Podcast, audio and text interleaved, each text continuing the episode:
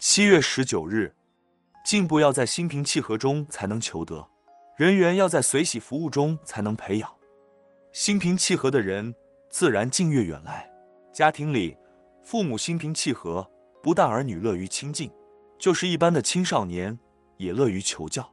团体中，心平气和的长官，不但自己的部属乐于请教，其他团体的干部也会乐于追随。所以，许多的宗教都鼓励人要养心、养气，因为平心静气是为人之道。无人在顺境里容易心平气和，但一遇到逆境，就很难平心静气了。心平静气不是用在安宁闲暇之时，而是用在紧急危难之间。大将在前方指挥，能够心平气和，则能理智清明、安然笃定。商人在商场上利害交关的时刻，能心平气和，处之泰然，则必有所得。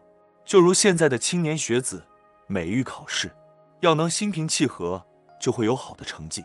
警察处理违规事故，如果心平气和，则能获得民间的尊重。一个人有多大的道德、学问、能力，很难论断。心平气和，则是必要的修养。文思修，平心静气不是用在安宁闲暇之时，而是用在紧急危难之间。每日同一时段，与您相约有声书香。